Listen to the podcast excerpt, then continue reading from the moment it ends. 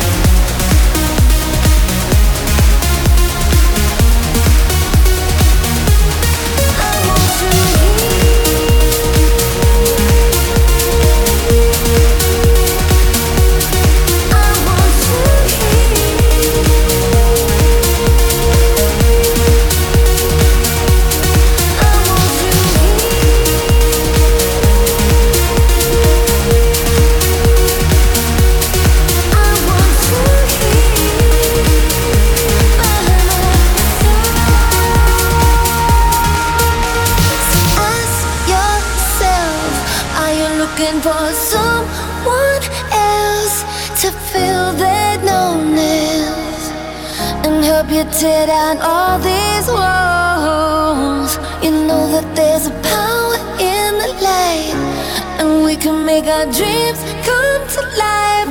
Let your heart beat on me. Let your heart beat on me.